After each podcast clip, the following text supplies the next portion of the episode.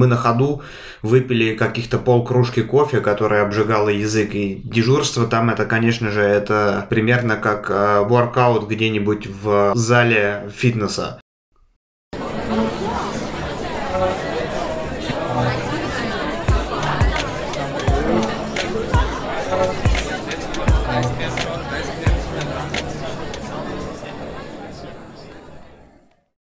Всем привет! Меня зовут Женя Высоцкий. Вы слышите 59-й выпуск «Вас подкаст». Сегодня в гостях необычный человек, мой друг Армен Севьян. Мы знаем друг друга уже, наверное, лет 8-10. Привет, Армен. А, привет, Женя. Сегодня будет немного нелегко, потому что все те вещи, которые мы хотим осветить, а, я знаю. Мне придется их активно выспрашивать и, наверное, улыбаться за микрофоном, но тем не менее, э, если подумать, то эти вещи я то и, то и дело встречаю где-то на э, форумах или в группах наши врачи в Германии. Э, вижу, как люди задают вопросы, люди, причем уже, которые здесь живут и работают, они спрашивают, у кого здесь есть опыт с написанием доктор Арбайт, это аналог кандидатской в России, у кого есть опыт здесь с сменой специальности и так далее. И так сразу и не приходит мне в голову, что в принципе один из самых близких мне тут людей имеет весь этот опыт. И э, мог бы осветить эти вопросы. И тут, как говорится, нужно просто вовремя снять очки и обратить внимание на людей, с которыми видишься практически чаще всего, и задать им пару вопросов. Армен, ну, давай начнем, наверное, со знакомства, как обычно. Расскажи, пожалуйста, откуда ты, э, как вообще получилось так, что ты э, сменил страну проживания, в каком году тебе эта идея пришла, ну, немного о себе. Да, добрый день, э, дорогие друзья. Э, я поступил э, в медицинский институт в 2005 году. Ну и как мы все, когда мы идем в медицинский институт, конечно, мы все хотели бы что-то достичь в медицине, каждый из своих побуждений, каждый мечтал стать врачом, помогать людям. Поступил я в медицинский университет, тогда еще была академия в Воронеже. Вот, и сначала, конечно, я думал а, о том, чтобы работать и жить в России. Такого у меня мысли не было, чтобы откуда-то куда-то уезжать. Но как-то случайно э, все это произошло в 2000, буквально в 2006 году, когда я первый раз задумался о каких-то поездках, каких-то практиках. И, может быть, даже мне повезло, что по экзамену, которому я очень любил, это мой был любимый предмет анатомия, и, соответственно, я к нему готовился, как, я не знаю, сумасшедший, за 4 или 5 месяцев перечитал все атласы, переучил все всякие выступы и думал, ну все, сейчас я, короче, пойду и сдам ее отлично, потому что я все знаю, ну, наивность, так сказать, детских лет. Вот, но там распределение было немножечко по-другому, как обычно. Вот, и, значит, по этому предмету мне поставили трояк. Вот, я, конечно, очень какой-то расстроенный в этих мыслях пошел, взял все эти учебники Атласа и отдал обратно, и думаю, ну пошли вы к черту. Вот, и, в общем, уже хотел выходить из э, нашей академии медицинской Воронежской. И в этот момент мне что-то пришло, думаю, да ладно, дай пойду зайду, э, дай пойду зайду в туалет сначала, а потом пойду домой. Вот, ну и иду э, по нашему второму этажу, и смотрю объявление э, висит. Э, медицинские практики в Германии. Думаю, о, это может быть интересно. И смотрю, прочитал, что после четвертого курса студенты, которые знают немецкий язык, могут поехать на практику и практиковаться в университетской клинике Шарите и в немецком кардиоцентре Берлина. Ну и ты начал изучать э, язык, или ты его уже знал к тому моменту? А, к тому моменту, что самое интересное, немецкий язык я вообще не знал. Э, в школе мы проходили английский язык, но почему-то английский язык я в школе не очень любил. Вот, и очень много просто над ним смеялся. Ну и думал, ладно, немецкий язык вроде ничего, э, может быть, даже быть поинтереснее. И Э, поставил себе цель, э, как раз таки был уже конец первого курса, думаю, к четвертому курсу за два года я язык выучу, чего уж там. И во время учебы это будет не так трудно. Хотя, конечно, это все было нелегко, но мне почему-то нравилась тоже группа Рамштайн, и я начал учить э, немецкий язык с Рамштайн немножечко необычно. Кстати говоря, потом после, что самое интересное, после 10 лет уже работы, даже в Берлине, когда недавно я на одном из дежурстве к нам в больницу поступил Тиль Линдеман, и как раз таки... Во времена короны, да? Да, во времена короны. И как раз таки, что самое интересное, я встретил человека, фактически благодаря песням которого, ну, мне начал нравиться немецкий язык, хотя, естественно, смысл я этих песен тогда не понимал, просто читал, переводил, слушал какие-то тексты, было просто весело. Самое, что интересное, я этот день э, очень хорошо помню. А, Армен э, пишет мне в личные сообщения, говорит, ты не представляешь, кто у меня сейчас лежит в палате.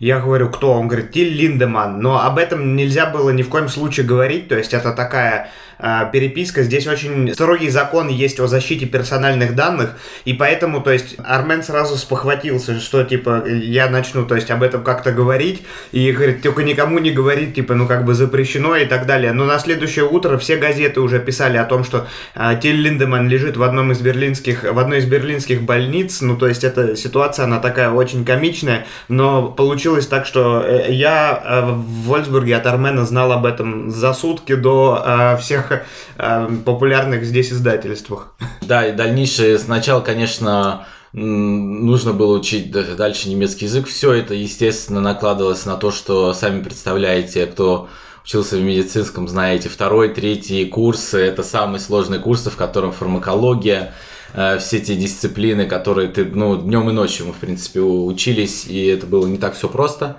Вот, и, соответственно, конечно же, нужна была какая-то структура, э, нужна была какая-то, какой-то, наверное, хороший преподаватель. К сожалению, на тот момент э, не могли мы себе позволить хорошего репетитора по немецкому языку. Ну, я как-то занимался больше по самоучителю, и просто все лето, я помню, взял и изучал три месяца медицинский немецкий. То есть взял сам учебник от А до Я открыл и начал просто все слова просто учить, переводить, читать, читать как можно больше. То есть какой-то нормальной структуры не было. Вот, но был такой дедлайн, что уже к концу э, третьего курса был, э, соответственно, экзамен среди студентов, после которого ну, проходил отбор, э, кто может поехать э, на практике. Причем, ну, слава богу, что мне повезло, не было таких э, на тот момент, там было около 20 человек. Некоторые вообще сомневались, нужна ли им практика. Там не только проходил отбор, как ты, насколько ты хорошо знаешь язык, но и насколько у нас наша руководительница, она очень Э, хорошо психологически подмечала людей, то есть и не только те просто, которые хорошо говорили, но и те, которые могли психологически выстоять вот эту, вот эту практику, потому что на самом деле, конечно, это очень э, психологически тяжело, как э, Женя тоже знает, э, все это э, выстоять. Ну и, соответственно, после этого отбора вы отобрали двух человек. Я хотел поначалу быть э, вообще нейрохирургом и э, со второго или третьего курса уже начал периодически посещать нейрооперационную, даже под микроскопом что-то пытался как-то ассистировать, ну какие-то, конечно, простейшие манипуляции. Мне была, был интересен головной мозг, я тогда занимался тоже нейрофизиологией головного мозга, ну и вот все было это интересно. Но и как раз-таки эти практики были по нейрохирургии. Но когда я уже сидел на этом экзамене, а это было фактически, если себе представить, э, два года подготовки, и на этом экзамене вот эта руководительница наша, Людмила Григорьевна, она нам сообщает, что нейрохирургических практик больше не будет, а есть только кардиохирургия, ну, кардиохирургическая клиника. Ну, я такой сижу, и у меня вот этот момент был, э, решайтесь, э, кто хочет поехать на кардиохирургическую. То есть э, отбор был даже такой, что спрашивали, то есть если вы не хотите в кардиохирургию ехать, э, то даже, даже если вы хорошо сдадите этот экзамен, вы туда не поедете. Вот, и, соответственно, я помню, просто несколько человек сказали, не, кардиохирургия нам не нужна, ну, в принципе, можно себе понять, если человек хочет быть офтальмологом или может, хочет быть терапевтом, зачем ему нужна вообще кардиохирургическая какая-то практика. Я на тот момент рассуждал по-другому, я думал, какая разница, что, главное, куда, главное поехать посмотреть. Вот, то есть у меня не было никаких э, таких целей, чтобы с первого дня я там, не знаю, хотел быть кардиохирургом или хотел, нравилось мне сердце и так далее и тому подобное. То есть я вступил э, практично, э, посмотрел на ситуацию, думаю, это моя фактически единственная возможность, и эту возможность надо брать. Вот так вот. Ну, то есть, получается, первая твоя практика была сразу в кардиоцентре Берлина? Да, первая практика. И вот как раз-таки, когда мы уже все это прошли отбор, все, э, все, молодец. Ну, надо было, самое главное, надо было готовиться, конечно, к этой практике, потому что уровень немецкого языка еще, естественно, оставлял желать лучшего, но он был у меня примерно на тот момент может быть А2-Б1. Э, ну, естественно, соответственно, практики такой немецкого языка ежедневной, которая должна быть, не было. Я просто слушал какие-то аудиозаписи, слушал радио Байерн какой-то просто каждый день, когда ехал э, в институт на учебу, вечером прослушивал, ну, просто сам занимался. Ну, и на тот момент уже возможно было заниматься с нашей руководительницей немецким языком. Это, конечно, было основное занятие. Она мне именно поставила то, как нужно произносить, и чтобы ухо слышало. Ну и, соответственно, мы уже э, поехали летом э, следующего года, то есть это, наверное, был 2009 год, была первая практика в немецком кардиоцентре Берлина. Ну, здесь маленькое такое отступление. Ну, немецкий кардиоцентр Берлина – это место, где лечились многие знаменитые российские политики, звезды эстрады. Это одно, наверное, из самых таких уважаемых и знаменитых э, заведений в, э, во всей Германии в э, кардиохирургии. Если я правильно помню, Ельцин, если я имею право называть других каких-то политиков, они были э, официально там или нет, такие как министр Некоторые были официально. Некоторые были там официально, некоторые нет. То есть некоторые не хотели, чтобы знали, что они там лечились во всех этих учреждениях. Поэтому просто скажем, что очень были знаменитые люди. Э, что можно рассказать? Конечно, это все было очень интересно, но вот именно по приезду я помню э, первую, первый раз, когда мы приехали, мы, естественно, то есть я был э, как бы в Восточной Европе до этого, но чисто на соревнованиях, но вот именно на практиках, конечно, в чужой стране, чужая больница. Плюс потом, конечно же, еще все, наверное, знают, если кто-то сталкивался с этим в любом случае. Тем более уровень подготовки нашей был не такой хороший, не там знание немецкого языка C1 и так далее, когда ты можешь уже говорить и понимать все, читать отлично. Мы были очень-очень зеленые, и э, первый день я это никогда не забуду, когда нас э, привели на форштеллинг э, к профессору Хетцеру, тогда он был директором клиники, и, соответственно, тогда просто душа уходила в пятки при этой первой встрече, потому что, ну, конечно, это был светило кардиохирургии, на тот момент, естественно, и до сих пор остается. И э, помню, помню, когда мы к нему зашли в кабинет, нас э, представили, что это вот два студента, практиканта из э, Воронежа, Э, приехали на двухмесячную на тот момент э, практику к вам в кардиоцентр. Он нам пожал руки, потом мы отшучивались, говорили, что руки надо не мыть э, теперь, чтобы, потому что нам Хец руки пожал. И надо сказать, что, конечно, это очень такая была атмосфера дружелюбная, но мы половине ничего не понимали, что он говорит. Почему? Потому что он сам корнями из Баварии, у него такой немножечко был легкий баварский акцент. Э, даже не легкий. То есть половина очень трудно было его понять, надо было просто улыбаться и махать головой. И надо сказать, что Хетцер, конечно, у него рука, премия рука золотого, золотая рука хирурга. То есть это получается каждый год одному хирургу в мире. Э, соответственно, вот в жизни есть немного возможностей получить такую премию. У него вот стояла такая золотая рука. Конечно, был на тот момент и сейчас остается, конечно, великий человек. Ну, к слову, э, недавно мы с тобой, когда прогуливались, была новость, я так понимаю, что это событие этого года, что, что умер эм, знаменитый советский кардиохирург Алексей Мисхишвили. Я о нем, к своему сожалению, не знал, но ты рассказал, что это оказывается человек, которого из Советского Союза или уже из распавшегося Советского Союза, из России на должность заведующего детской кардиохирургии пригласил сам Хетцер к себе в Берлин. Да, это было очень интересно. На тот момент я еще учился в институте на педиатрическом факультете.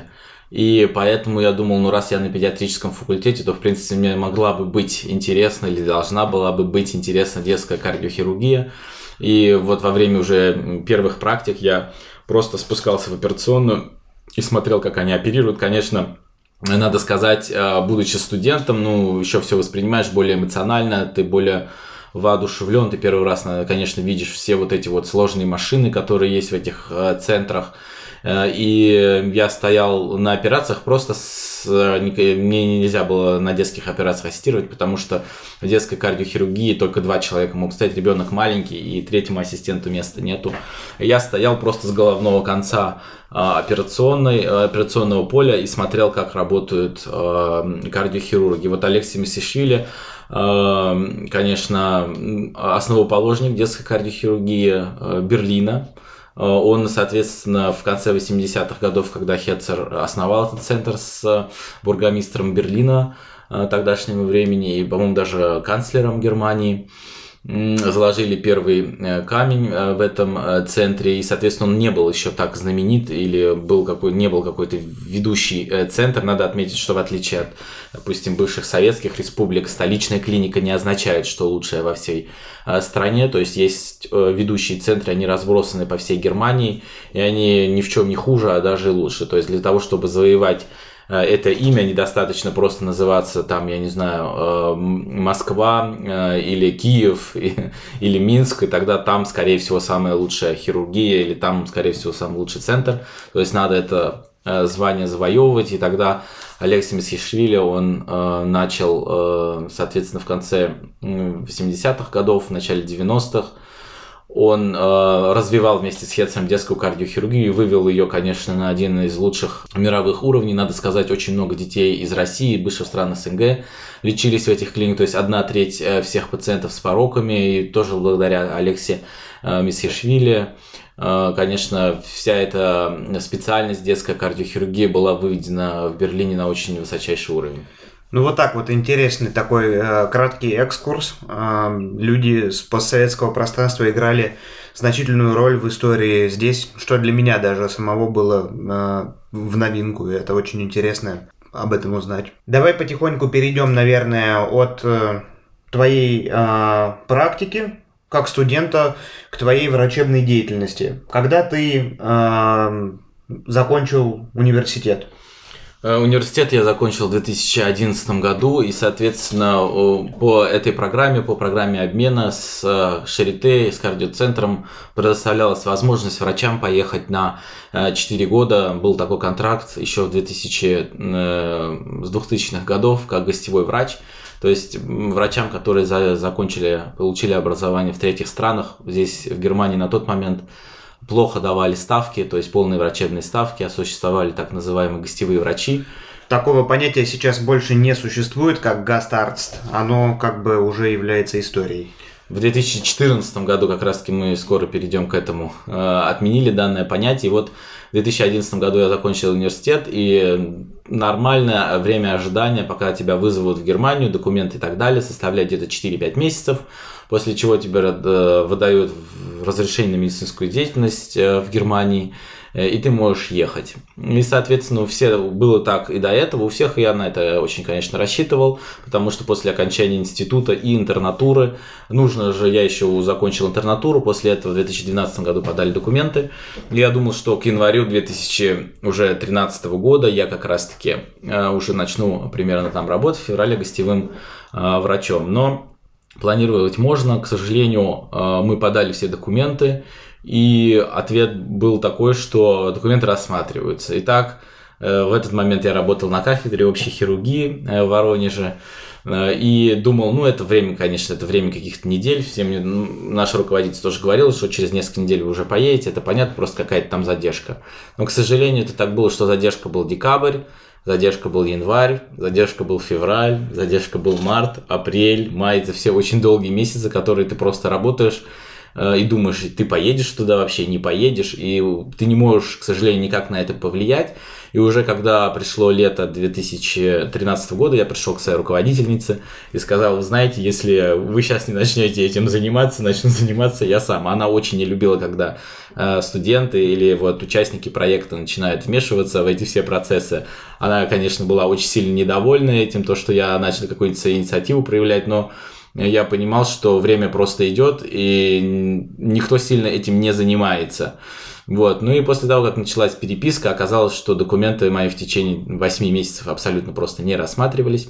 Это типично для, к сожалению, для немецких ведомств, надо это знать, что месяца ожидания, просто какого-то ожидания, когда никто ничего не делает, а здесь, конечно, э, у людей, которые ожидают этих документов, э, у них судьба решается. Но всем как бы э, примерно все равно на это. У них есть какой-то... Они просто даже ничего не делают. И после того, как мы уже выбили это приглашение, и как раз-таки в ноябре 2013 года я только уехал, то есть уже почти год спустя, чем я запланировал. То есть, ну, естественно, человек, который уезжает в чужую страну, он готовится к эмиграции морально и так далее. Естественно, он, находясь в Воронеже, понимает, что здесь он карьеру сейчас не начнет строить, ему нужно э, будет выезжать, и ему нужно будет на что-то перестраиваться, это очень все э, нервирует, естественно, и год ожидания на самом деле э, это очень больно бьет, естественно, в этот момент, может быть, хочется и передумать, и сказать, зачем мне все это надо, что-то ничего не получается.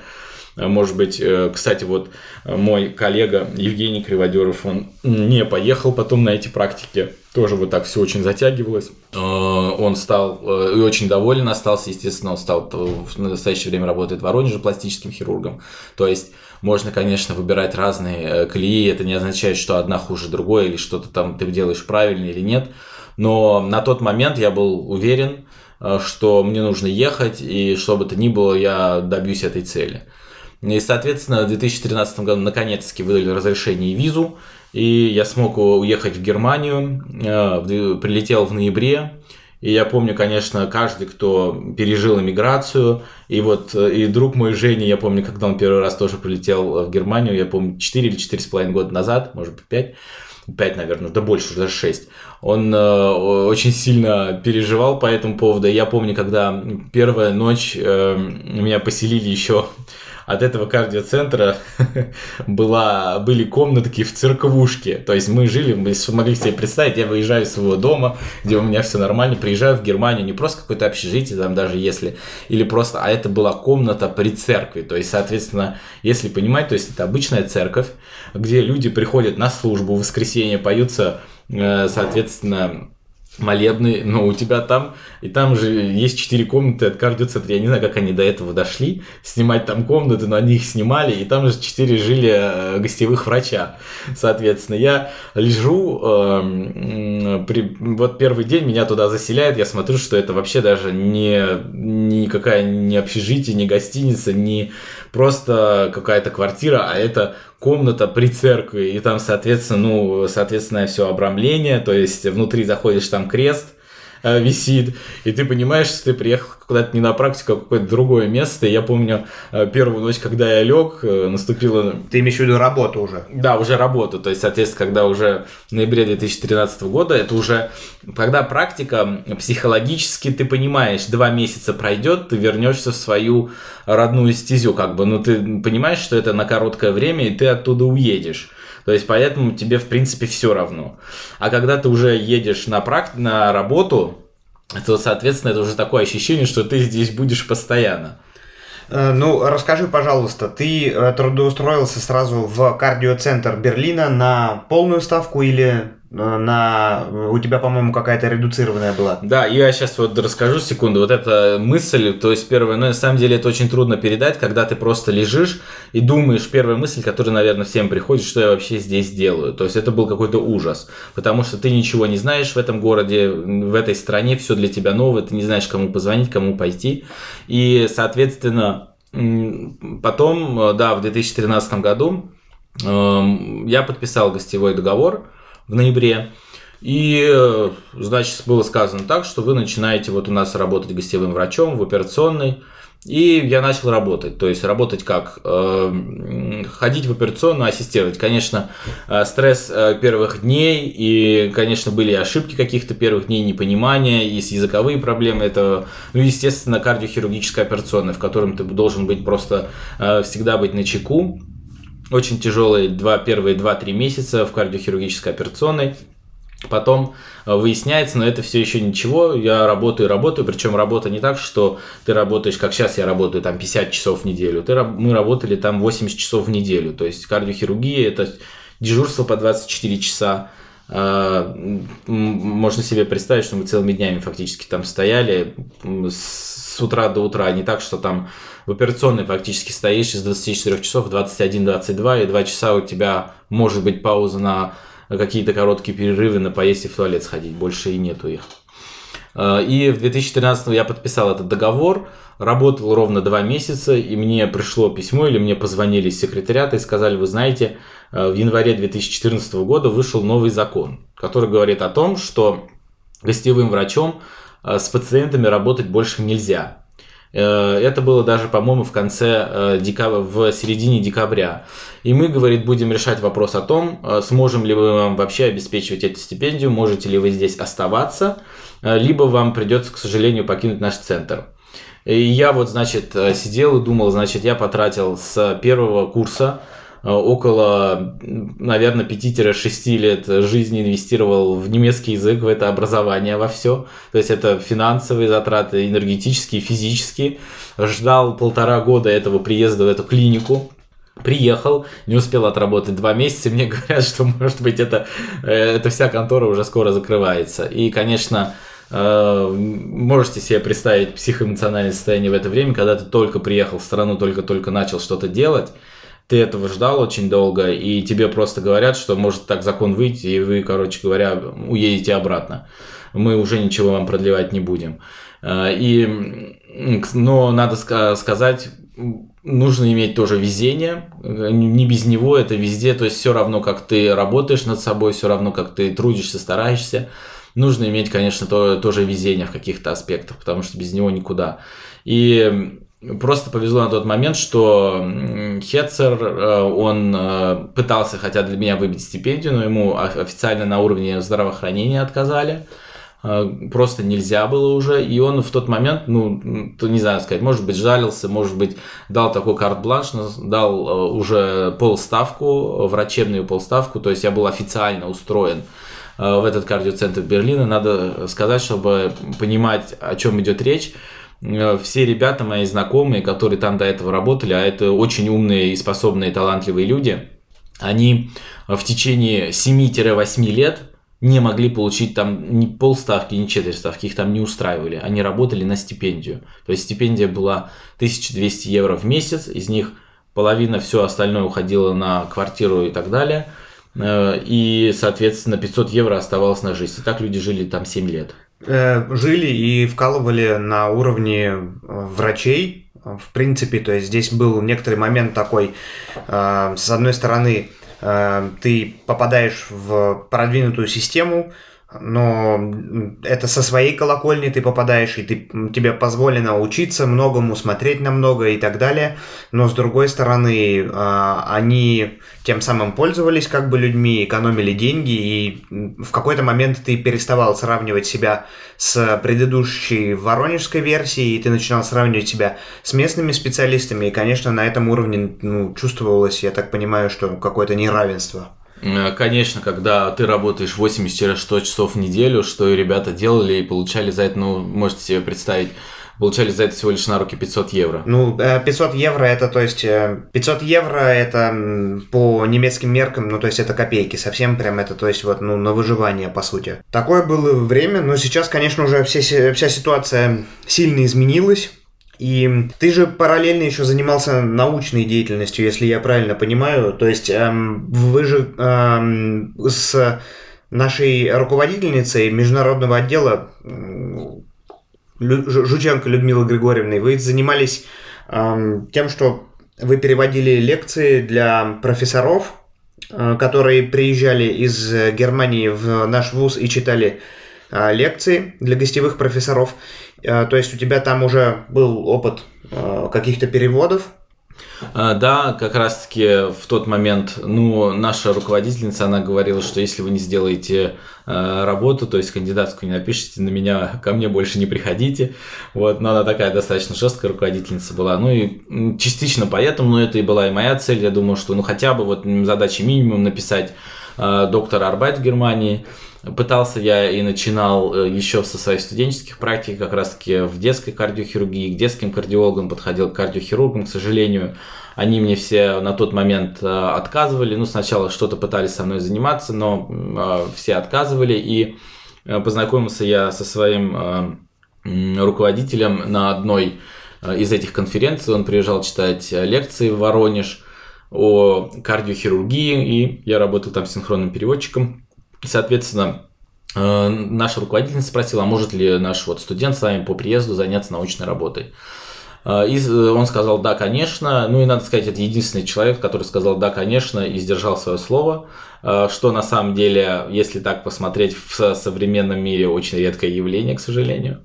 И когда я приехал сюда, да, он мне дал научную тему, то есть он занимался непосредственно ранами после стернотомии, и изучали новые лечения э, и предотвращение хирургической инфекции ран. То есть это большая проблема была у пациентов э, с диабетом, у пациентов, которые были хроническая обструктивная болезнь легких, различные факторы риска. У них периодически начинался, начиналась поверхностная инфекция, потом медиастенит, а для больница это огромные-огромные расходы, потому что такие месяцы, такие пациенты лечатся месяцами, 2-3 месяца, и очень тяжелое лечение, и если получается в конце концов, что у пациента медиастенит, а, то а, получается очень долгое лечение и очень высокая летальность после данных заболеваний. Ну, давай э, уточним пару так буквально данных. Вот э, доктор Арбайт, которую ты написал, то есть это та вещь, которая позволяет тебе э, рядом со своим именем э, на бейджике подписать dr.med, тот э, заветный титул, о котором многие здесь мечтают и думают. Этот, это признание того, что научным сообществом того, что ты умеешь работать с источниками э, медицинской информации, о том, что ты умеешь систематизировать э, знания, отличать э, эти источники между собой. Э, ну, в двух словах, сколько у тебя заняло по времени с момента, когда тебе сказали «да», с момента, как тебе профессор Граухан сказал «да, будем заниматься вместе», до тех пор, вот когда тебе вручили э, звание в зале аудитории Шарите? Э, что касается написания работы, то примерно заняло это у меня два года. Надо сказать, что эта работа не была, не претендовала и не претендует на какой-то научный прорыв. Это, я знал, что эта работа будет просто сделана для того, э, чтобы ну, целью было получить э, доктор медицины. То есть некоторые делают работу, чтобы дальше делать форшунг в этой области. Я же сделал эту работу на основании монографии и у меня была цель, чтобы получить этот, э, этот титул, потому что я знал, что он, э, кстати говоря, потом этот мой руководитель тоже ушел в другую клинику, и могло это все оборваться. То есть, к сожалению, многие, я знаю таких людей, которые начинают эту работу, не заканчивают по разным причинам, по личным причинам, э, либо по семейным обстоятельствам, либо руководители уходят. То есть, бывают разные моменты. Ну, на тот момент э, повезло. Единственное, что, конечно, я... То, что мы и делали, в принципе, и в России, когда пишешь кандидатскую диссертацию, то есть ты работаешь с историями болезни, у меня была э, больше ретроспективная э, ретроспективный анализ, конечно, не проспективный анализ, то есть поэтому на какие-то высокие достижения тяжело рассчитывать, но это было больше когортное исследование. Моей задачей было собрать э, данные. Мы взяли две группы в 50 больных э, с одной группой и с другой группы, сравнили их данные, параметры, и выяснилось, что э, различные две, мы сравнивали повязки, вакуум, вакуумные повязки, которые уменьшают частоту после операционных осложнений. И на основании, на основании этих данных я сделал научную работу и Э, в 2016 году, то есть я ее начал делать в 2014 году, и в 2016 году в сентябре э, мне вот вручили в Берлине степень доктор Тителя. Ну, а сколько по факту, то есть вот часов в неделю или в месяц у тебя уходило? Были периоды, когда ты там, ну, забивал на несколько месяцев или когда ты вообще не вылазил из-за книг? Э, трудно сказать, потому что как раз-таки в этот момент, э, когда я начал ее писать, мне вот дали полставки в кардиоцентре Берлина и сказали, что вы должны в течение года сдать э, апробационный экзамен, э, иначе мы ваш контракт не продлим. Я просто понимал, что для меня на, первую, на первой степени, конечно, важности стоит, что надо ждать апробацию. Э, если понимать и представлять, что очень трудно в течение первого года работы и в течение первого года нахождения в Германии еще параллельно готовиться к этому экзамену, потому что помимо того, что ты работаешь, ты еще должен приходить и читать какие-то книги, очень большой объем э, материала, поэтому ну, это отдельная уже история, что касается непосредственно научной работы, то да, были месяцы, когда я 2-3 месяца писал, какое-то было вдохновение. Потом летом я вообще ничего не делал, помню, первого года. То есть я не притрагивался почти к ней, просто забывал вообще там, о чем речь шла. Потому что нужно было перелопатить около 80-90 источников литературы, причем на английском языке. На тот момент английский язык так у меня был тоже средненький, уровень примерно А2, Б1 максимум. И, естественно, на это уходило очень много времени, потому что, чтобы все прочитать, оценить, о чем идет речь, занимало очень много времени, но я периодически начинал, периодически оставлял, то есть не так, чтобы невозможно, я думаю, что писать в одном темпе э, работать, да, это тоже нужно какое-то вдохновение. Скажи, пожалуйста, а твой апробационный экзамен проходил в Шарите с доцентами Шарите, правильно? Э, да, как раз-таки вот я заанмельдовался на этот экзамен в феврале 2014 года. Э, и примерно время ожидания до экзамена было э, полгода. Оно должно было, и назначено у меня было на 1 ноября. Э, я, единственное, что я сделал, я просто спросил друзей, какие книги надо читать. Там три были основные книги, хирургия, терапия, и у меня была, как предмет, у меня была анестезиология. И на тот момент я уже думал, что когда я работал в операционной, мне нужно переходить куда-то работать с медикаментами, потому что в операционной, к сожалению, очень тяжело к экзамену готовиться, потому что ты там целый день ассистируешь, и к медицине, к сожалению, не имеет э, сильно э, много общего к теоретической медицине. Да, ты можешь хорошо шить, зашивать раны, ассистировать, оперировать, но именно какие-то механизмы, вещи и заболевания, к сожалению, там не сильно выучишь. И поэтому я перевелся в кардиохирургическую реанимацию тогда работать. И надо сказать, что я в реанимации никогда в жизни не работал. То есть, если в хирургии у меня были навыки с России, то есть я оперировал в общей хирургии, ассистировал, то есть, ну, примерно я знал, о чем идет речь, и умел узлы вязать и так далее. Был свой стресс, ну, ассистировал я был, умел более-менее нормально на тот момент. А в реанимации я вообще никогда никакого просто, как немцы говорят, кайнанг вообще не имел представления об этой специальности. И, ну, мне мой друг Александр Степаненко, который тогда тоже на тот момент работал в центре, ну, он мне сказал, иди в реанимацию, там научишься. Но, к сожалению, если бы я мог бы себе представить, что меня ожидает, наверное, бы я сразу бы туда не пошел.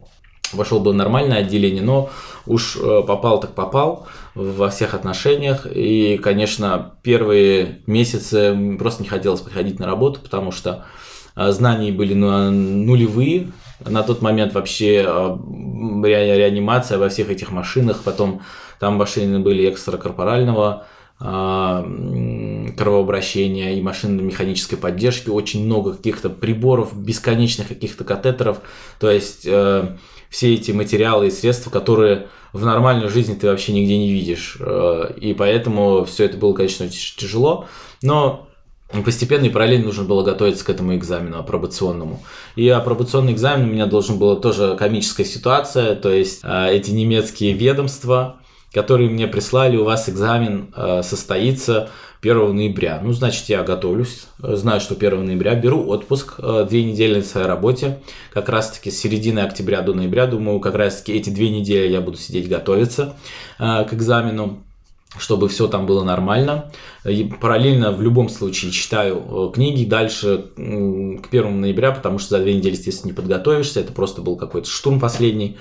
Вот, и, соответственно, уже было где-то 16 э, или 17 сентября, до сих пор у меня на почтовом ящике это письмо осталось.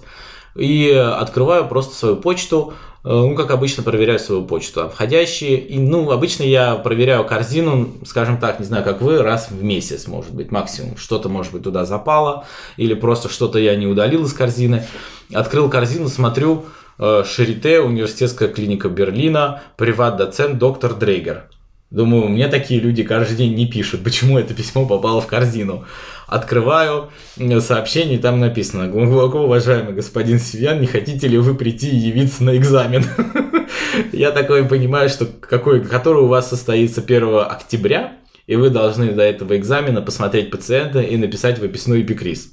Соответственно, я читаю это письмо раз, наверное, 10. Думаю, может быть, я что-то не понял. Смотрю дату раз 10 и понимаю, что что-то здесь не то. Потом мне приходит мысль, может быть, я ошибся и перепутал дату экзамена, потому что ну, каждый человек в этой ситуации думает, что он что-то сделал неправильно. Э, открываю свое официальное письмо от э, Министерства здравоохранения Берлина. Написано 1 ноября. Смотрю еще раз, открываю письмо, его написано 1 октября. Думаю, так, либо он перепутал, либо они перепутали. Но я думаю, они это серьезное ведомство, это же все-таки Министерство здравоохранения. А он, ну, врач, ну, бывает, там, забежал, забегался, там у приват-доцента много же дел. Что он на каждом студенте думает. Ну, думаю, наверное, он просто перепутал. Ну, с этой мыслью я звоню в это министерство, он говорит, ну, приходите к нам. Прихожу, говорю, вот знаете, у меня экзамен назначен на 1 ноября а мне приват-доцент говорит, что э, у вас экзамен 1 октября, то есть осталось как бы 10 дней, я думаю, что что-то не то здесь. Она достает, э, соответственно, листок, и что самое интересное, на одном листке у нее было два формуляра. Один формуляр, в котором написано было 1 ноября, а второй формуляр 1 октября. Так вот, они сначала мне назначили экзамен на 1 ноября, а потом формуляр этот не выкинули, они мне его выслали. А, 1, а потом поменяли на 1 октября, но мне об этом никто не сказал официальное приглашение мне не изменили. Просто ну, забыли, забили или как обычно. И, соответственно, оказывается, у меня экзамен был 1 октября.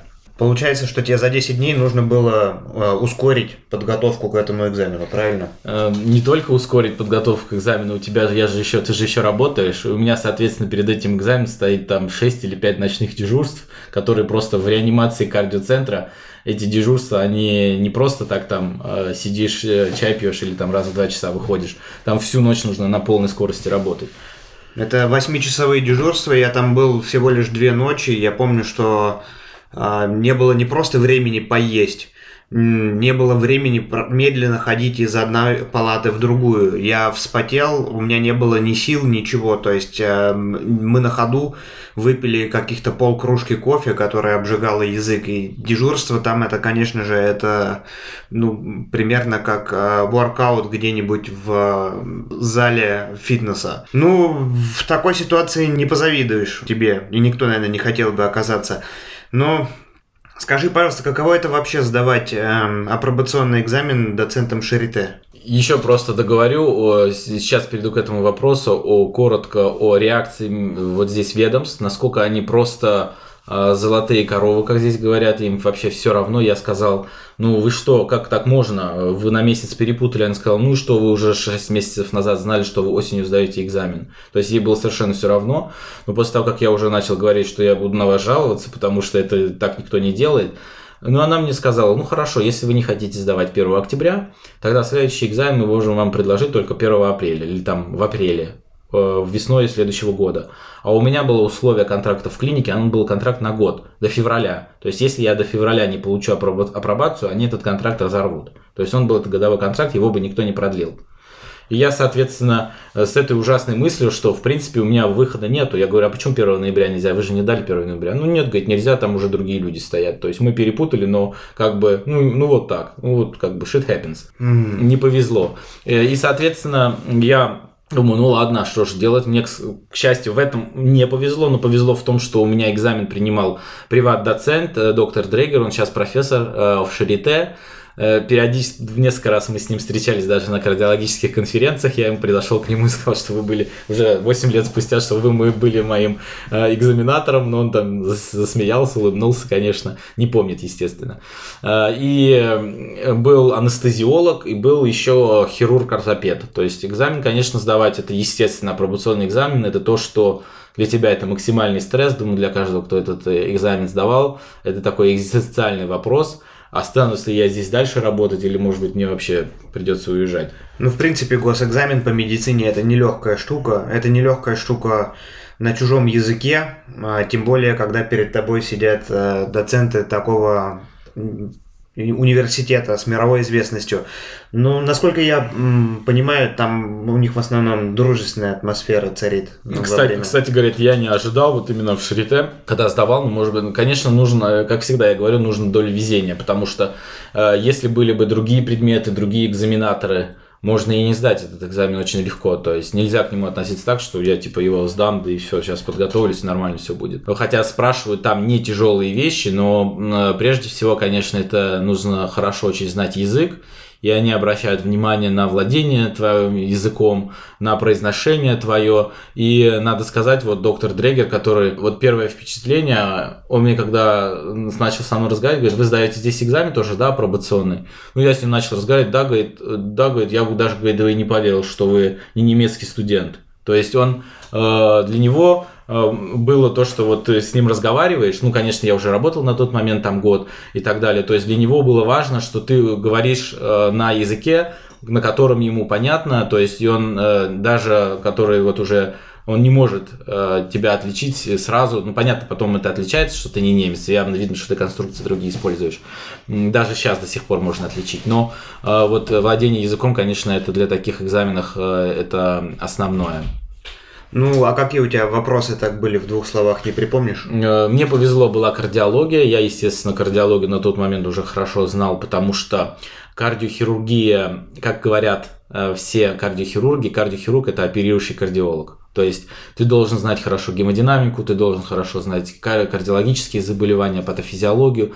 Э, без этого кардиохирург не состоится, поэтому для меня, конечно, специфика другая немножечко, э, но для меня это было не так трудно, потому что, ну, повезло, что был, соответственно, экзаменатор-кардиолог, вопросы были легкие, золотой стандарт диагностики легочной эмболии, там выслушивать надо было просто сердце, легкие, а я на тот момент очень испугался, потому что у них больной был на тот момент в Шарите, он разделся, а у него такой пояс, как пояс смертника. Ну, было смешно сначала немножко, а это оказалось, что это был от фирмы Цоль э, дефибриллятор наружный. Но на тот момент я его никогда в жизни не видел. И этот э, прибор был э, буквально в течение год назад появился на рынке. Я не знал, что это такое. Думал, хотя бы он меня вообще не спросил, что это такое. Но это жилетка с дефибриллятором, я правильно понимаю? Да, жилетка с дефибриллятором. Но на тот момент я его никогда в жизни не видел. Я не мог подумать вообще, что это такое есть. Слава богу, он меня не спросил, что это такое, потому что я не знал ответ на вопрос. Но он потом меня показал ЭКГ, э, инфаркт. Нужно было отличить АФАУ-блок там в третьей степени показаний кардиостимулятору и он еще у меня спрашивал Фоху, Флиман, то есть, ну, какие-то такие э, базовые вещи в кардиологии. Потом был еще реаниматолог. Реаниматолог тоже был очень дружелюбный человек с Верхова. Э, как оказалось, я помню, что самое смешное, когда я был на дежурстве в нейрохирургической операционной, в реанимации, то есть надо иногда приводить больных в нейрохирургическую операцию, потому что некоторых э, кровят головной мозг. И я с ним пару раз на дежурствах поругался слегка. Вот. И, ну, немножко резко ответил ему. Я смотрю, он мой экзаменатор. У меня настроение сразу так немножечко поубавилось. Но, слава богу, на самом деле он был хорошим мужиком. Вот. Но он у меня спрашивал тоже легкие вещи, пневмоторакс, диагностика, что будете делать, наложение ЦТФУК. Я тоже никогда не работал анестезиологом реаниматологом, и мне подготовка к этому экзамену приходилось, конечно, читать какие-то открытые, закрытые контуры, анестезия, наркозы, что для меня, естественно, все эти препараты для наркоза, это все было для меня, естественно, новое. И самый сложный был экзамен, это был э, хирург-травматолог, э, унфаль-хирург. Вот у него были вопросы сами тяжелые, потому что я этой хирургией тоже никогда не занимался. Абдоминально, если бы он спрашивал, я бы ему легко бы все ответил. А вот именно травматология, и у меня он начал спрашивать э, все вот эти компартмент-синдромы, то есть э, синдром сдавления, краш, э, ну вот эти все состояния, которые возникают после каких-то катастроф. Он меня спрашивал достаточно глубоко, и когда ты уже, что самое интересное, ты отвечаешь больше, больше, больше, я не ответил прикрепление, я уж сейчас не помню, оно на тот момент я, к сожалению, на немецком не знал и на латыни забыл, как будет портняжная мышца. То есть я помню, что она не на русском портняжная мышца, я знаю, что это такое, но я не могу объяснить на немецком. Но он как бы это... Сарториус? Да, он это сказал так, что вы типа не помните. Ну и mm. начал спрашивать анатомию прикрепления икроножной мышцы, там анатомию вот этой всей области, соответственно, прикрепление бугорки и так далее. Ну я Это, ну, это, это жесть для госэкзамена, да. на самом деле, после того, как у тебя анатомия была на, на втором курсе. И, и, честно сказать, я ему это не ответил, то есть наполовину что-то наплел, я помнил, какие-то там пространства есть и так далее и тому подобное, но к экзамену я это не готовил, потому что, ну, я не думал, что будут спрашивать буквально до анатомии, прикреплений и так далее. Но это, по сути, и не сказалось на результате. Это не сказалось на результате, он просто хотел этим показать, что кто есть кто. Ну, он мне сказал, ну, вы подзабыли анатомию. И все. Ну а там э, на этом экзамене сдал, не сдал, или там оценка какая-то есть? Там на экзамене сдал, не сдал. Э, ты сдаешь тоже с двумя другими людьми на тот момент э, сдавали. То есть вас вызывает сначала идет практическая часть, вы слушаете там легкие, сердце, перкуссия, то есть такая пропедевтика идет э, заболеваний.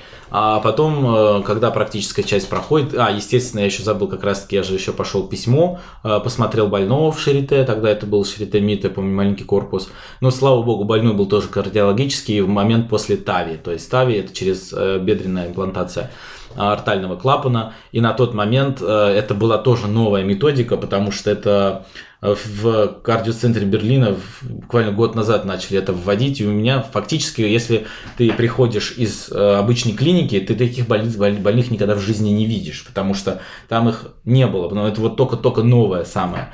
Вот. А мне повезло, потому что был вот в этом кардиоцентре, и именно он специально мне дал такого больного, что типа сложный больной, а для меня этот был больной, которого я каждый день вижу в послеоперационном периоде. Поэтому я достаточно просто по нему написал историю болезни, но она была нормальная, нормальные, то есть как бы у меня не было, к сожалению, знакомых, которые могли бы это отредактировать. Конечно, если у тебя есть немец знакомый, ты эту историю болезни пишешь дома, то есть у тебя кучу времени, ты можешь вообще ее немцу коллеге показать, какому-нибудь знакомому, он тебе ее все отредактирует. У меня такой возможности не было, то ли я ее не воспользовался, не знаю почему, это мне сейчас только мысль пришла, что можно было так сделать. Э, я ее написал сам, но вроде ничего, он сказал окей, то есть они должны еще хотят смотреть, можешь, можешь ли ты писать выписные эпикризы, потому что ты будешь после того, как ты начнешь работать, ты начнешь писать выписные эпикризы, чтобы у нее э, у эпикризов какая-то тоже была определенная структура. Ну а сколько по времени сам экзамен-то длился примерно? Сам экзамен длился около 4 часов. А в совокупности для трех участников, а для тебя конкретно в активной фазе опросов и твоих действий сколько экзамен активная, длился? Активная фаза, полчаса, ты где-то минут 20 полчаса пропедевтика, то есть они тебя спрашивают базовые вещи, и ты осматриваешь больного. А, и активная фаза, ну как нельзя сказать, что для всех трех э, проблема в том, что как не проблема, а структура экзамена, ты сидишь втроем, три при экзаменатора, три студента как бы, соискатели на эту апробацию. И, э, соответственно, они по перекрестно начинают спрашивать, то есть начинает тебя кардиолог спрашивать, потом спрашивает кардиолог другую, если она не отвечает, он может тебя снова спросить, то есть ты не можешь э, сидеть, ты не можешь сидеть и отключиться и просто ни о чем не думать, ни о чем не слушать, потому что если кто-то этот вопрос не отвечает, могут тебя просто спросить, а вы знаете ответ на этот вопрос? То есть, соответственно, ты находишься в напряжении все три часа. То есть, ну да, ты не можешь выключить голову, и время, которое, в общем-то, внимание экзаменаторов обращено на других э, соискателей, все равно оно, по сути, ну, как бы считается твоим временем, когда ты тратишь свои свою энергию, свою мысли, топливо и так далее. Интересный очень опыт, спасибо тебе большое за информацию. Скажи еще такой момент. Эм, были не сдавшие на экзамене? Э, были не сдавшие, одна женщина не сдала, но у нее, конечно, были знания очень э, слабые, она уже давно закончила институт, и она какие-то простые вещи не могла ответить, она поэтому не сдала. Ну, одна э, девушка, которая тоже со мной сдавала, она была на грани сдачи не сдачи. Но, надо сказать, основная проблема была э, понимание немецкого языка. То есть она тоже только приехала в Германию, и явно было видно, что немецкий язык она просто не понимала. То есть не то, что она не знала какие-то заболевания, скорее всего, или не знала, потому что вопрос был, что делает печень.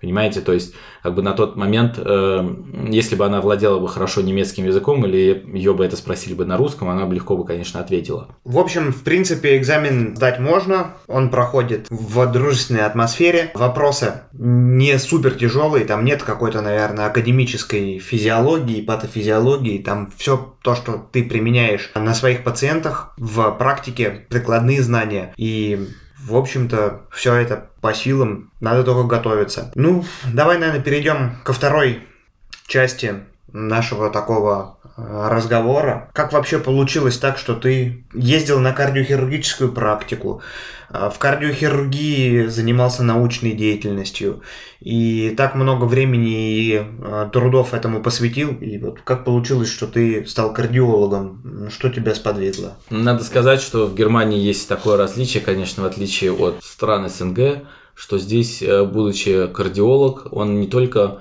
выписывает там таблетки, делает УЗИ и делает обход в отделении, но имеет возможность быть так называемым интервенционным кардиологом. То есть э, имеет возможность то, что у нас называется рентгеновскулярная хирургия.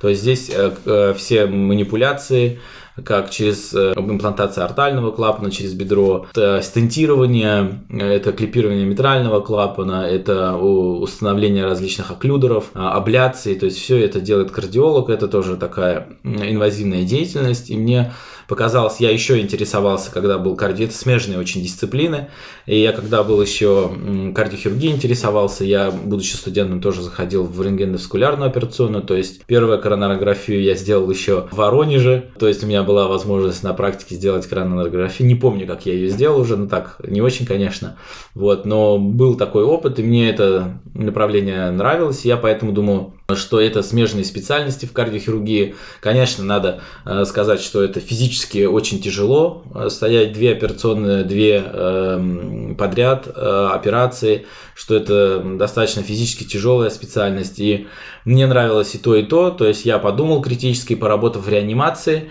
я понял, что мне нравится интервенционная, интервенционная кардиология, потому что, конечно, это очень смежные направления, и поэтому я решил, почему нет – то есть мне было бы интересно заниматься интервенционной кардиологией.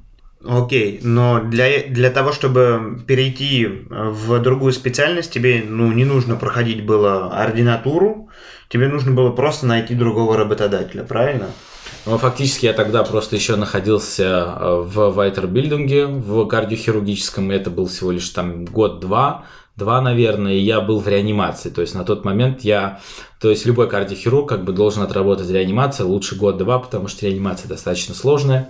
Поэтому я, а, кардиохирург должен принимать быстрые решения за операционным столом.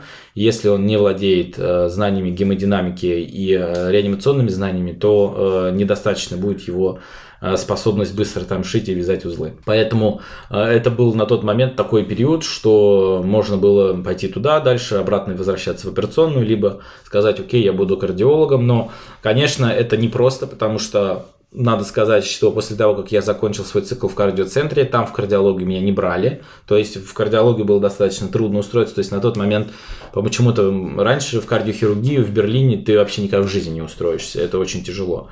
Но на тот момент э, в Германии началась нехватка врачей, то ли из-за старения населения, плюс еще немецкие врачи, не, многие хотели в кардиохирургию идти, потому что очень тяжелая физические специальности, не все хотят отдавать, э, посвящать себя полностью свою жизнь э, этому делу и выбирают, конечно, более такие щадящие специальности. Надо сказать, что а, преимущество кардиологии перед кардиохирургией, то есть ты, если физически не сможешь работать уже кардиохирургом, ну, вдруг, я не знаю, по разным причинам, там спина болит или не можешь стоять уже столько долго, то есть кардиология имеется у тебя всегда возможность уйти в частную клинику, делать процедуры ультразвуковые, исследования сердца и так далее и тому подобное, и владеть своей частной клиникой, и, в принципе, хорошо достаточно себя чувствовать. Поэтому многие-многие-многие э, выбирают э, в больше кардиологию, чем кардиохирургию. Ну и потом кардиохирургия всего в городе одна, а кардиологии их очень много бывает. То есть э, возможность не зависеть от одного работодателя, от своего шефа, от его настроения,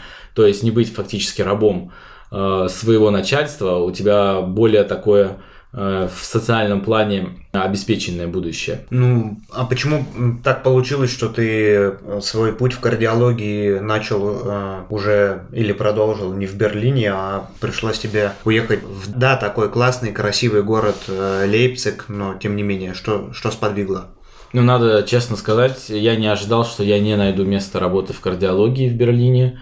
Я подавал очень много резюме, около 20 штук. У меня уже была и докторская степень, у меня была уже и апробация, и опыт работы два года в кардиоцентре. Я, честно говоря, не понимал, почему меня туда не берут. Причем никто даже ну, вызывали меня на собеседование на пару-тройку, и все меня хотели видеть только в реанимации, но обычный вайтербильник мне никто не давал. И это как бы э, я искал полгода место в кардиологии в Берлине, я не нашел его, ну и, ну и сказал себе, окей, раз не получается, начал уже рассылать в другие города. Надо сказать, что вообще в Берлине ситуация кардиологии достаточно трудная, то есть э, все они хотят всегда сразу опытных, все, чтобы уже все умели делать. В других городах более легкий заход, хотя, надо сказать, кардиоцентр Лейпцига, он несравнимо более сильный кардиоцентр, чем любая кардиологическая клиника в Берлине, конечно, надо сказать. Ну, ты имеешь в виду а, именно аритмология Лейпцига или... И аритмология, и кардиология, это мировые центры, они больше всего сейчас в мире делают итави процедур, то есть, и это самые лучшие абляции, то есть кардиоцентр Лейпцига, он э, в разы лучше.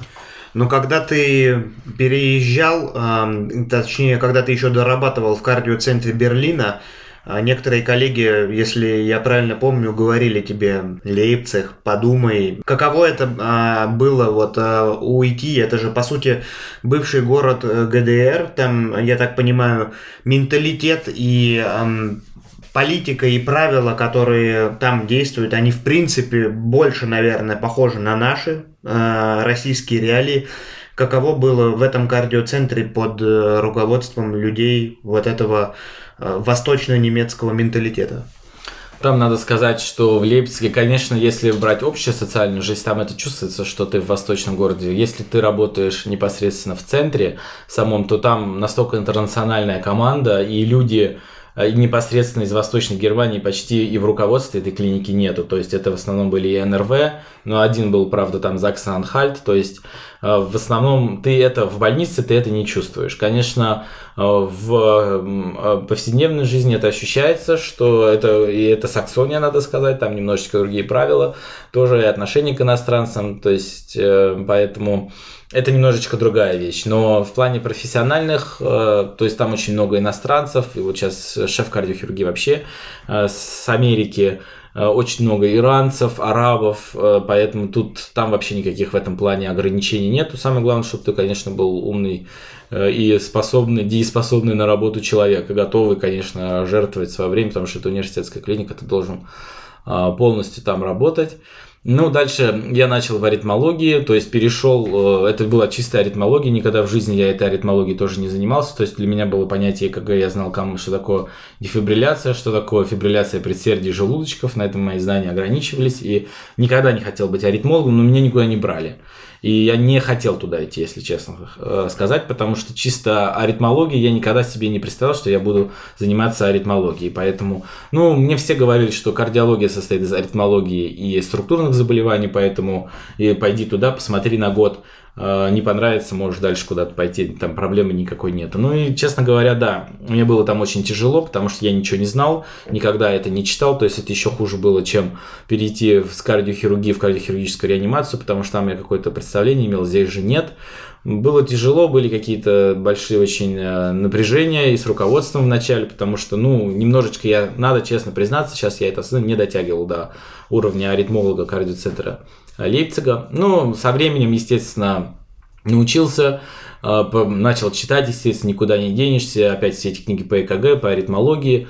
Э, ну и понял, что все-таки был несколько раз в абляциях, в абляционных катетерах, смотрел это все, ну и понял, что это мне просто не очень сильно нравится, потому что это нужно любить, это все в каком-то э, пространстве, какие-то цветные маркеры, ритмы сердца нарушения, они их там ловят потом облядируют. Ну, там своя специфика, своя обстановка, это просто должно очень сильно нравиться, чтобы этим заниматься. Вот.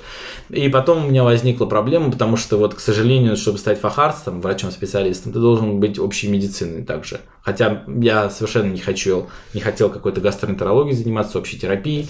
И поэтому мне пришлось на год поехать. И тоже я не находил, опять-таки, то есть я проходил много раз к своему руководству, говорил, ну вот вы знаете, я уже здесь 14 месяцев работаю, вообще через полгода уже получают ротации в какое-то другое э, место, потому что мне нужно идти дальше, иначе я своего врача-специалиста не сделаю. Он на что он мне сказал, это типа твои проблемы. То есть хочешь, находи сам, находи, как хочешь себя образовывай. Я понял, что э, если мое руководство то есть, говорит мне так, что это мои проблемы, то есть ему это совершенно не нужно, чтобы я здесь с врачом-специалистом стал. Ему нужно просто, чтобы ты на них работал и молчал. Вот и все. В принципе, что и всем нужно, конечно, в основном. Э, и поэтому я сказал, окей, я, значит, пойду в деревню. Ездил вот из Лепеска в деревню год на общую терапию, конечно. Сколько это километров примерно? Это 70 километров от Лейпцига, это час 10 туда, час 10 обратно, да, или 60 километров, но не суть важно. Но я знал, что мне это просто на год, мне нужно это на год, и я буду э, туда ездить, там делать дежурство. Надо сказать, если так подумать, конечно, брать деревня, российская деревня, немецкая деревня, там, конечно, оснащение получше, чем во многих э, воронежских клиниках было в этой деревне. Ну и там преимущество в том, что там врачей не так много, и ты начинаешь делать то, что э, в городских больницах делают э, в трех, на третьем, четвертом, пятом году, если вообще когда это, это делают, то в деревне ты ответственен за все. То есть ты уже был дежурный реаниматолог по всей больнице, хотя ты терапевт там после второго года образования или там даже новички, э, которые вот только-только, и, соответственно, как так вообще можно, ну вот они были, и все, конечно, боялись очень сильно, но они этого опыта быстро набирали. Вот, ты был единственный терапевт во всей больнице. Э, такого у нас, э, вот сейчас я в Берлине работаю, такого здесь, конечно, нету, чтобы ты был единственный бутератав, ты был вот один терапевт и все. все. Все, что произойдет, ты как бы за это ответственный, ты там первый. То есть, с одной стороны, ты, конечно, очень на нервы действует, но с другой стороны ты очень быстро каким-то аспектом учишься. Самое, что интересное в этой деревне, Цайц, по-моему, она называется, да? да? А, сам, в этой деревне, по-моему, ты упоминал, у тебя была самая большая зарплата из всех тех мест, в которых ты вообще, в принципе, работал. Да, что самое парадоксальное, естественно, что в эти маленькие больницы, маленькие города никто охотно не едет, Поэтому единственное, чем они могут завлекать э, туда своих работников, это условием работы. То есть там оплачивалось буквально все э, от, э, я не знаю, каких-то переработок. Они причем не так, ты писал переработки, запишите, мы вам потом оплатим. Сами э, заведующие отделений приходили к нам и говорили, пишите переработку, пожалуйста, пожалуйста, напишите. Они нас просили об этом и платили тебе не как за переработку, а платили тебе как нормальные рабочие часы. Причем любой даже вот доклады, которые тебе читали, тебя еще образовывали в твое в свободное время. То есть все, что для тебя фактически делалось там другими людьми, Мало того, что тебе давали знания, тебе еще за это платили как за рабочее время. То есть в этом, конечно, тоже был большой а, аспект преимущества. Я поэтому считаю, и надо сказать, до сих пор уже работая в Берлине, то, что я могу делать в общей терапии, многие коллеги, которые здесь заканчивали врача-специалиста по терапии, они не могут этого делать, потому что, ну не потому что они не умнее, ну, не было возможности этому учиться, а там у тебя как бы, а, пожалуйста, у тебя все возможности открыты, учись. Но ты там все равно продержался, я так понимаю, не, не более одного года. Да, я вообще такой человек, как вы уже заметили, я имею тенденцию переходить из одного паруса в другой. Некоторые люди сидят, может быть, 7-8 лет в одной больнице, там все достигают. Некоторые, может быть, как я, если я вижу, как говорится, non прогрессу эст регрессу, если не иду вперед и какое-то время остаюсь на месте, то я понимаю, что тут уже как бы ловить нечего. Но та, та клиника и была предусмотрена всего лишь на год. А, потому что мне нужна была общая терапия на год. То есть я хочу, я хотел заниматься всегда интервенционной кардиологией, чисто просто для моего фахарства. А, мне нужна была эта общая терапия, я никогда не интересовался какой-то онкологией, э, пульмонологией или всеми этими специальностями вместе взятыми, то есть я изначально знал, что мне это просто ничего не нужно. Ну, то есть это была политическая такая ротация, тупо для твоего лукбука, где ты получил какой-то определенный уровень знаний дополнительно, подзаработал денег и выполнил вот эти вот предписания. Я так понимаю, у тебя стоял вопрос э, о переходе дальше куда-то? То есть э, было ли у тебя сомнение, что надо возвращаться в Берлин или другие города рассматривал? Да, были большие сомнения, я тоже рассматривал. Надо сказать, что я периодически все время посылаю куда-то бевербинги, смотрю какой-то фидбэк, какое-то отношение ко мне. Э, вообще, мне кажется, иногда ездить на форштеллинг и шпрехи вообще неплохо. Но, естественно, некоторые люди, они достигают всего в одной больнице. У меня тоже есть знакомые, которые в одной больнице и большую мега-карьеру сделали. А, но по-разному у всех, естественно, все складывается. Кто-то сидит годами один вот мой знакомый в Лейпциге, он уже 8 лет там до сих пор врача-специалиста не сделал, потому что вот он там остался и говорит, смешная ситуация, ему из 5 лет всего лишь признали, даже 7 лет 2 года признали для Вайтербильдинга, и у него просто ужас в глазах. То есть есть такие люди, которые, э, которым везет, они быстро все... Другой знакомый тоже, он там с Москвы один, он вообще сделал блестящую карьеру в двух, всего лишь в двух центрах, и публикационную, и сейчас оберарством работает. То есть э, есть разные какие-то движения. Ну и, соответственно, после Цайца у меня был возник вопрос, мне сказал Оберарс там, э, можем, могу поговорить, тебя обратно ты пойдешь в Лейпциг, то есть как бы э, мог вернуться уже в интервенционную кардиологию туда. Ну, что-то думаю, в Лейпциг там продвинуться, по-моему, вообще не вариант, потому что Лейпциг очень всем хорош, но там такая конкуренция, что там э, на из 20 врачей один становится интервенционным кардиологом, 19 врачей, которые пытаются, они так и пытаются, и потом уходят в практике свои. То есть это как бы, если вы смотрели передачу «Умники и умницы», это красная дорожка. То есть можно ней пойти по ней, можно выиграть сразу все, а можно вообще просто остаться за бортом. Ну, это в общем и целом, я так понимаю, а, проблема всех интернистов здесь, то есть э, врачей специальности внутренней, внутренней болезни и, и кардиологов сюда относятся, и гастроэнтерологи. То есть, э, если ты достигаешь какого-то определенного уровня э, практических скиллзов и знаний, то тебе нужно вот встать в очередь просто для того, чтобы тебя политически пустили наверх. То есть вот есть условно там, не знаю, 10 человек в отделении, каждый из которых хочет э, заниматься либо катетерами, либо еще чем-то. И вот этот период ожидания, я правильно понимаю, он может быть там год, если у тебя супер классно все со связями, или 10 лет, а может и никогда. Правильно? То есть все это время получается, то есть твоя работа это такой секретарь в отделении с очень крутыми знаниями, высокооплачиваемый. От этого очень многих фрустрация или как? Да, это очень на самом деле тяжело. И вот если возвращаться к тому, что я думаю, я хочу заниматься интервенционной кардиологией, хорошо. Берлин как город у меня больше, мне лично физически больше приносил всегда вдохновение, мне, у меня больше а, получалось в этом городе. Я как не знаю почему, но у меня здесь мои кондиции лучше. Хотя Э, конечно, другие клиники, они и лучше есть, более лучше. Меня и в Мюнхен я подавал резюме, приглашали на собеседование, и в Ганновер э, можно было поехать. Ну, думаю, ладно, Берлин как город мне нравится, возьму среднюю клинику нормальную и вернусь туда обратно. То есть э, ты вернулся назад в Берлин, где уже у тебя произошло...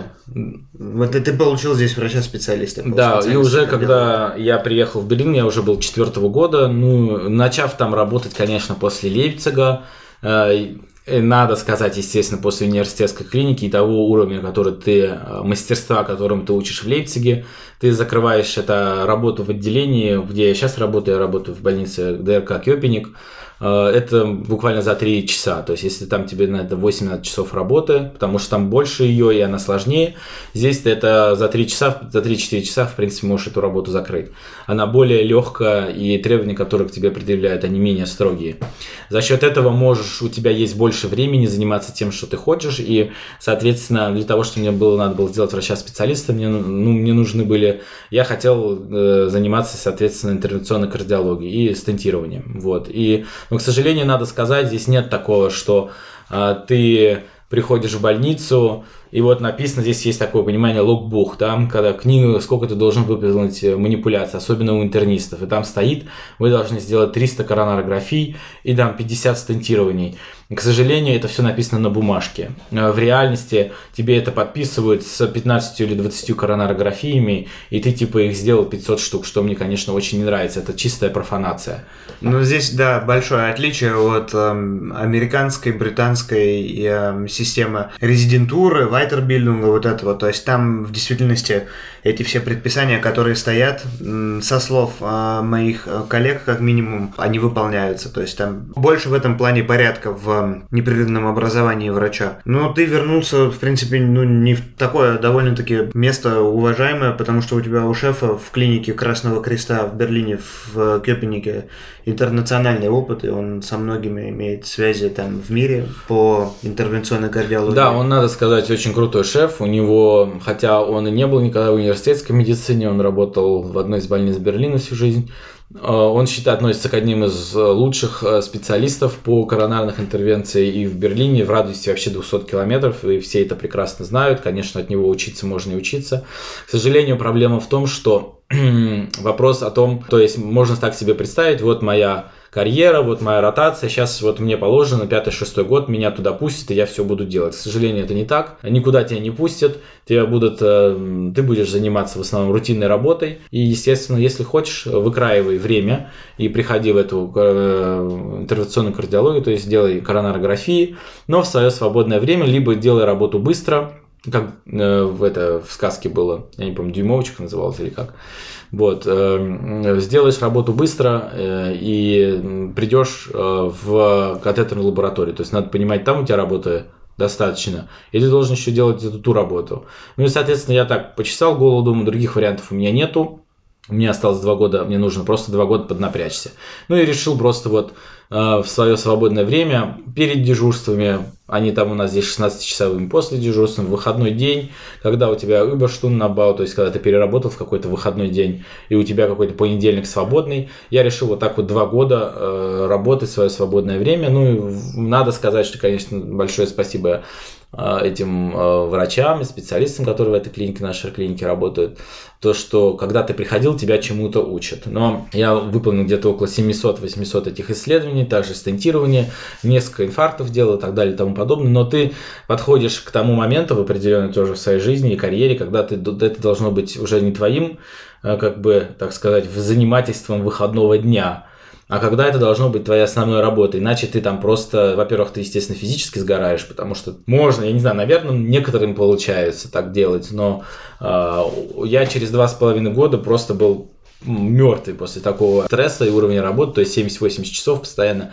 то там, то там, то там, это, конечно, сильное нервное напряжение, и потом тебе просто политически, как Женя тоже, тоже сказал, тебе просто политически не дают уже больше делать, потому что ты уже чувствуешь, что ты должен дальше идти, то есть ты уже способен делать это 90% самостоятельно, а тебе просто говорят, ну, это вмешательство делают, если будете у нас оберарстом, то есть вот, например, э, на такой волне. Ну, я сделал в 2000 2019 году фахарста, э, кардиолога, э, и получил здесь диплом, ну и думал, как бы, сейчас вот я фахарство сделал, и все пойдет дальше. Но вот это другая фаза, то есть, да, непосредственно, когда после фахарства уже решается, что будет с тобой дальше. Ну и, как Женя уже сказал, то есть, в зависимости от того, как тебе повезет, некоторые мои знакомые фахарство делают, через 4 месяца они уже обер там все, соответственно, выполняют. А, некоторые, если ты, может быть, политически, может быть, ты не нравишься своему шефу, может быть, что-то не завязалось, а, может быть, какие-то, может быть, тебе не повезло тоже, да, вот момент везения, он огромен, может быть, просто нет ставки на данный момент. Ну и как бы э, вот на данный момент я уже почти полтора года там дальше после фахарства работаю, особо сильного продвижения нету, к сожалению, э, занимаюсь я почти тем, тем же самым, чем я занимался три года назад, свое свободное время, естественно, ты можешь э, приходить и делать дальнейшие эти вмешательства. Но человек, любой человек подходит э, в своей жизни к моменту, когда он решает сам для себя, будет ли он ждать, э, как Женя говорит, тоже 6-10 лет, неизвестно сколько. Никто тебе это не обещает, сказать не может либо ты должен опять переходить из клиники в клинику, что на самом деле мне не приносит это никакого удовольствия, может показаться, что я клиники меняю, мне это нравится, на самом деле это очень большой стресс, потому что новый коллектив, новый даже город, какой-то переезд, куда-то мотаться, куда-то ездить, но э, смотря, конечно, либо нужно опять-таки туда переезжать, а если есть семья, это все уже гораздо сложнее. Естественно, нужно обращать на то, что э, там твой партнер тоже да, делает, или что у него какие планы. Э, поэтому это все достаточно немножечко запутано. Да, ну такая ситуация, в общем-то, с ней сталкиваются, наверное, многие специалисты здесь, когда для того, чтобы сделать какой-то определенный шаг, в карьере нужно быть готовым к переездам. Но справедливости ради стоит отметить, что это касается, в принципе, всех, и местных, и приезжих. Тот, кто готов к переездам из города в город, у того, как правило, путь этот э, идет немножко быстрее, чем у тех, кто привязан к одному месту и ищет, э, ищет э, карьеры где-то только вот в одном месте. Ну, по сути, мы здесь все ради карьеры немного. Давай немного отвлечемся тогда от этого медицинского контекста нашей, нашей беседы и в двух словах поговорим о таком-то бесценном опыте, как э, покупка недвижимости в Берлине. Сейчас, э, наверное, цены подросли везде. В принципе, ты успел до вот этого вот посткоронного подъема цен и э, во время вот этого вот ковидного пика цен приобрести здесь недвижимость и она уже довольно сильно выросла в цене. Давай поговорим об этом в двух словах. Твой опыт вообще в целом, то есть это для тебя капиталовложение или просто приобретение уютного уголка? Ну, наверное, это и то, и другое. Конечно, на этот шаг, решиться трудно, потому что речь идет о достаточно больших э, суммах, и, естественно, все это финансирование через банки и так далее, это большие кредитные обязательства. Но единственное, если бы, если честно, вот мой друг бы не купил э, тоже недвижимость, я бы тоже бы это никогда не сделал, я не задумывался об этом как-то раньше сильно. А, плюс э, надо сказать, что, конечно, здесь очень в Германии низкие проценты на кредитование, но суммы настолько высокие на недвижимость. Причем сейчас цены на двухкомнатные квартиры могут быть 300-350 тысяч евро, что э, врач даже, который работает там, я не знаю, может себе с трудом позволить. Это в основном только идет все через финансирование. Потом надо сказать, что налоги только за одно то, что просто ты купил квартиру, нужно заплатить 40-50 тысяч евро просто налога. Ну, я здесь поясню в двух словах. То есть это э, налог, Армен имеет в виду нотариальная стоимость оформления сделки, это вознаграждение маклеру, по-моему, это 1%. Эм, то есть у тебя в совокупности, мы все так эм, в своих эм, сравнениях приобретения недвижимости э, в России, мы мы смотрим на кредитные, э, на, на ипотеки и на проценты и говорим, вот, а там в Европе, то есть как бы там 1% или сколько сейчас, то есть да. или полтора процента а ты платишь банкам, да, но ты здесь платишь 10-15, наверное, процентов от а, суммы сделки просто в никуда, то есть сторонним структурам, то, чего у нас, то есть, как бы, ну, не в таком масштабе выражено. По-моему, сумма сделки там около 100 тысяч рублей в России с нотариусами и со всеми штуками, а тут это, ну, 50 тысяч евро может быть или что-то такое. То есть, эм, я задаю Армену периодически такой вопрос, а какая разница, кому платить? 15% этому банку переплачивать или, или нотариусу отдавать 50 тысяч евро. И мы пожимаем плечами, мы не знаем. Самое интересное, что платит в основном не нотариус, нотариус не сильно дорого, а со мной самый большой процент берет земля. Земельный налог, то есть это получается около там 30-35 тысяч евро налог берет непосредственно город или земля, в котором ты покупаешь эту недвижимость. Поэтому э, это достаточно, конечно, дорогое мероприятие в соответствии с Россией, хотя говорят, в России ипотека 9%, а в Европе процент. Но никто не говорит о том, что здесь недвижимость в разы дороже, может быть даже где-то в 10 раз э, дороже. И, соответственно, помимо этого дороговизны недвижимости, соответственно, если вы затем а, сравните процент и покупательной способности, здесь 70% населения Германии живет э, в съемных квартирах, потому что люди не могут себе позволить свои собственные дома. Ну, то есть, по сути своей, что в России за ипотеку платить десятки лет, я так понимаю, что здесь. Да. Даже если ты высокооплачиваемый специалист медицинский. Да, так оно и есть. То есть, и причем, если бы сказать, что ты платишь э, за эти деньги, ты получаешь высочайшее качество в обслуживании, в строительстве, то это э, совершенно, к сожалению, не так. Все так же э, строят здесь э, люди из стран Восточной Европы, то есть много рабочих из Молдавии, много рабочих э, неквалифицированных, скорее всего, немалое количество. Есть, конечно, которые на опорных пунктах это основные строители, но все вот эти работы делают такие же иностранцы, которые строят, я думаю, что и в России.